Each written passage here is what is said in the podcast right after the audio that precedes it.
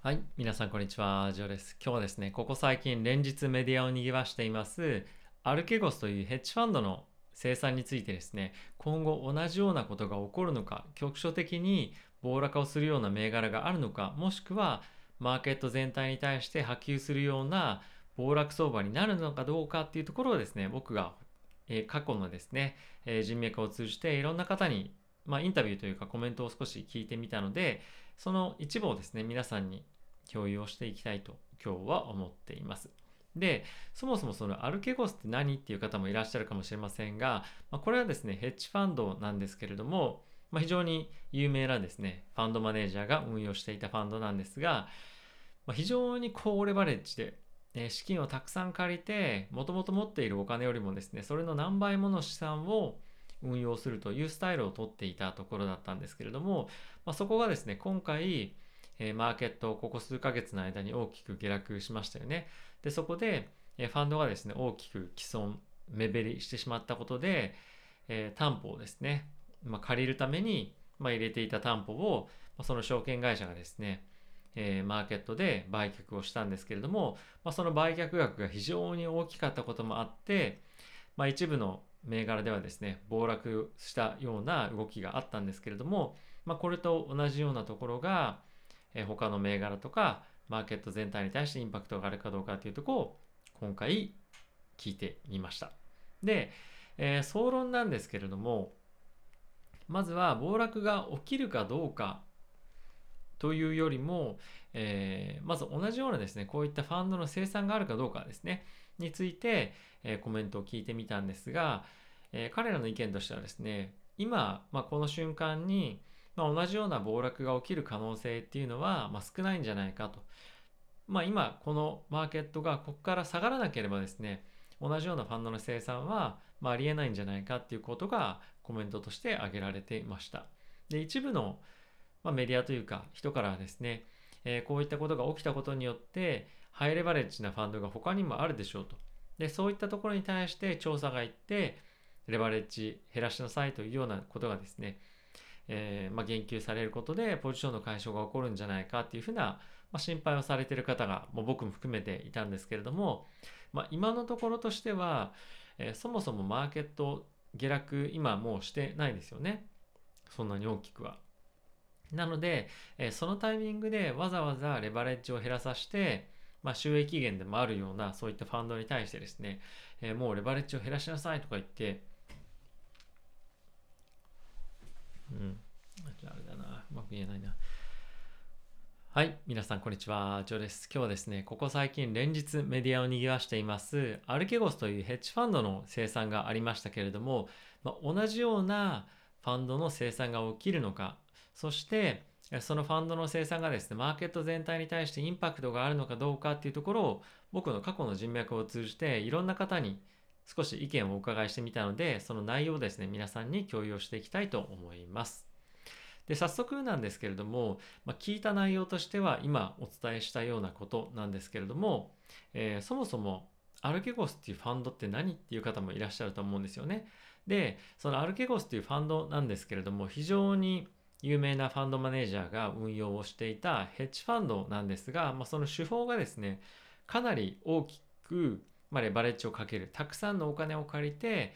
もともと持っている金額よりも何倍もの資産を、まあ、運用していくというようなスタイルというか、え手法を使っていたファンドでした。で、えその資金をですね、まあかなり少ない銘柄に対して一極集中して投資をしていくというスタイルをとっていたファンドマネージャーだったんですけれども、まあ、今回ですね、持っていたいくつかのポジションが、ここ数ヶ月の大きなマーケットの下落によって、えー既存してしまったことでですね、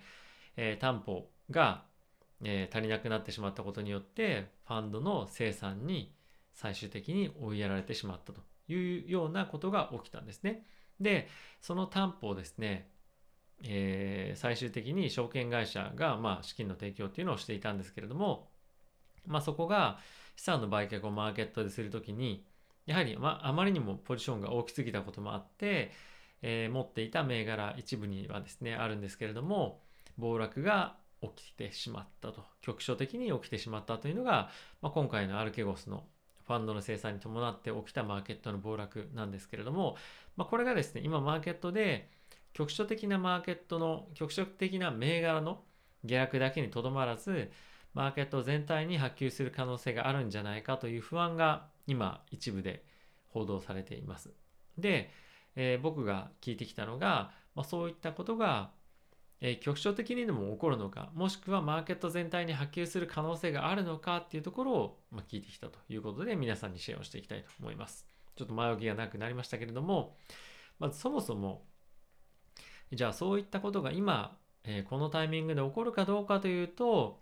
まあ、多くの方はですね、まあ、起こらないんじゃないかと、まあ、ここからマーケットが大きく株式市場が下落しない限りは、えー、そういった生産が済むということはないんじゃないかというふうに、ま言っていました。で、えー、そもそもですね、ここ数ヶ月の間にファンドの生産っていうのはマーケットの下落と合わせて、まあ、結構いくつか出てたっていうのは僕は噂ベースでは聞いていました。で、えー、ここに来てですね、えー、さらに、まあ、このアルケゴスのイベントが起こったんですけれども、まあ、ただここからマーケットが、えー、大きく何らかの理由で下落しない限り、えアルケゴスの一件が起こったからといってファンドの生産がですね加速的に起こるというのは考えづらいんじゃないかというふうなコメントがですね非常に多かったです。でまあ理由としてはですねこの信用提供という、まあ、貸し出しをですね、えヘッジファンドに対して行うっていうのは、まあ、結構やっぱり証券会社として儲かるビジネスなのでわざわざまあ損失が出てないところに対してレバレッジを規制したりですとかまあとはですね生産をさせて資金を引き上げると、まあ、そういったことはまないんじゃないかというようなことがやっぱり意見として、まあ、理由として多く挙げられていました。で、今後じゃあマーケットが大きく、例えば株式市場がですね、ここから10%下落した場合に、マーケット全体に対して波及する規模のファンドの生産が起こるかどうかというところを聞いてみたんですけれども、まあ、それもですね、ちょっと可能性としては低いんじゃないかというようなコメントがま多かったです。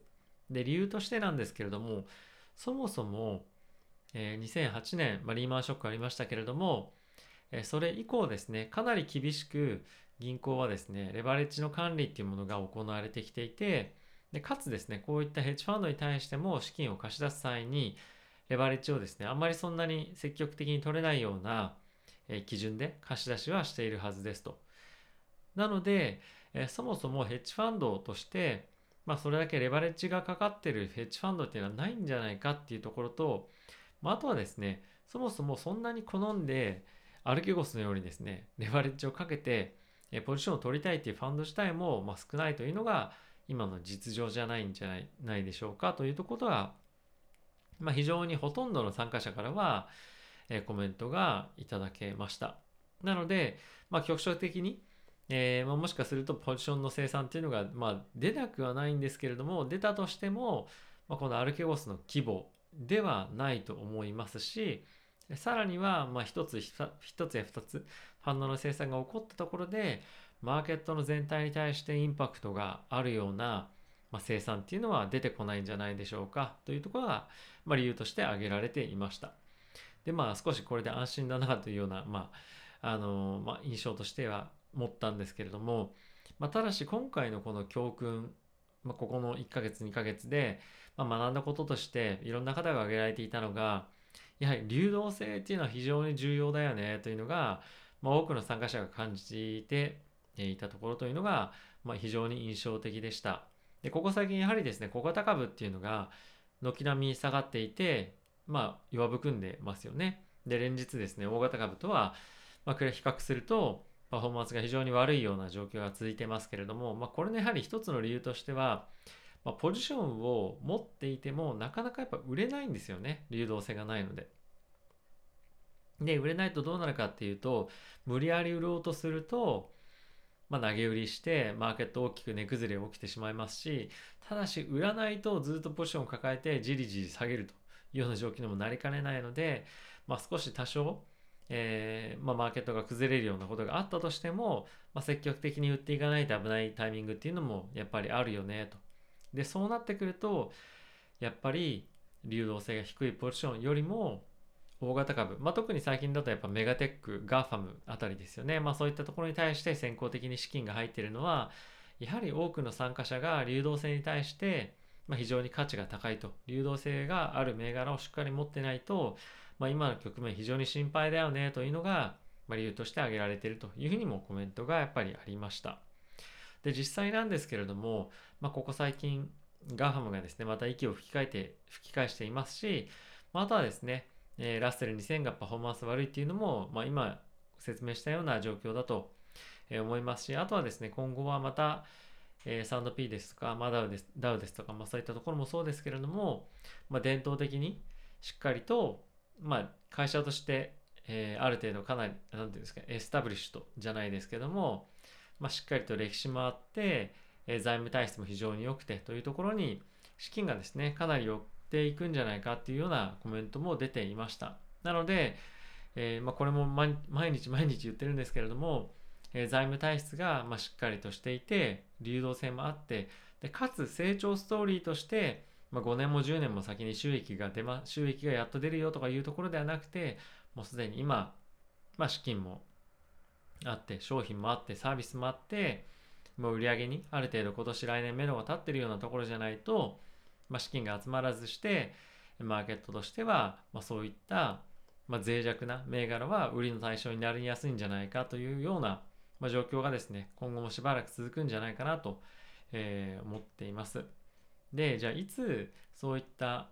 まラッセル2000の銘柄、流動性が低い銘柄、小型銘柄に資金が集まってくるかというと、まあ、まだちょっと正直わからないですよね。ただし、えー、まあ、 GAFAM ですとか、まあ、そういったところに対して資金があまりにも入りすぎて、もうちょっとお腹いっぱいだよと、指数も、まあ、毎日毎日、えー、新高値更新、新高値更新っていうような状況にならないと、まあ、先行して、えー、小型銘柄に対してですね、また資金が入ってくるというのは、まあ、少し考えづらいので、まあ、今、まあ、そういった銘柄持ってる方はですね、えー、まあちょっとしばらく厳しい状況が続くっていうのは、まあ、理解しながらホールドするのか整理するのかっていうのを考えた方がいいのかなとは、えー、ちょっと思っていました。まあ、少し話ずれましたけれども、ま、今回のアルケゴスの件に関してはですね、ま、投げ売りっていうのは、ま、今起きづらい状況にあって、えー、起きたとしてもマーケット全体に対して波及するような規模の、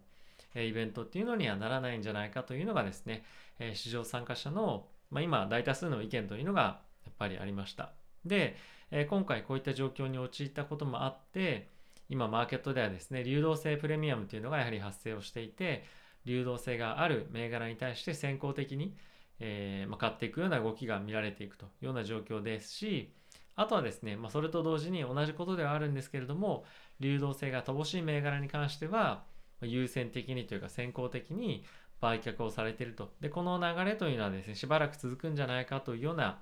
意見も非常に多かったです。えー、皆さんが持っているポジションもですね、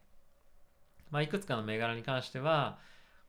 まだまだハイパーグロースという銘柄もですね、持っている方も多くいらっしゃるかもしれませんし、え流動性に乏しい銘柄っていうのを持っている方もいらっしゃるんじゃないかなと思うんですが、まあ、そういった方はですね、え先ほど申し上げた通り、まあ、少しポートフォリオの、えー、まあ、入れ替えもそうですし、まあ、あとはですね、もう少し流動性のあるものっていうのを入れるとか、あとは ETF とか、えー、まあ、S&P500 に関連した銘柄のものを入れるとかですね、ぜひ検討していただければ、リスクというものがですね、もう少し、ま適切なレベルで、えー、管理して維持できるんじゃないかなと思っています。はい。まあ、ちょっと回りくどいあの言い方もですね、いろいろあったかもしれませんが、今マーケットはこういった状況で、市場参加者はこういうふうに見てますよというご紹介でした。またですね、たまにまこういったような形でマーケット市場の参加者の声をですね、皆さんにお伝えをしていきたいと思いますので、えー、ぜひご興味ある方はですね、チャンネル登録していただけると幸いです。では、また次回の動画、ポッドキャスト、 Voicy でお会いしましょう。さよなら。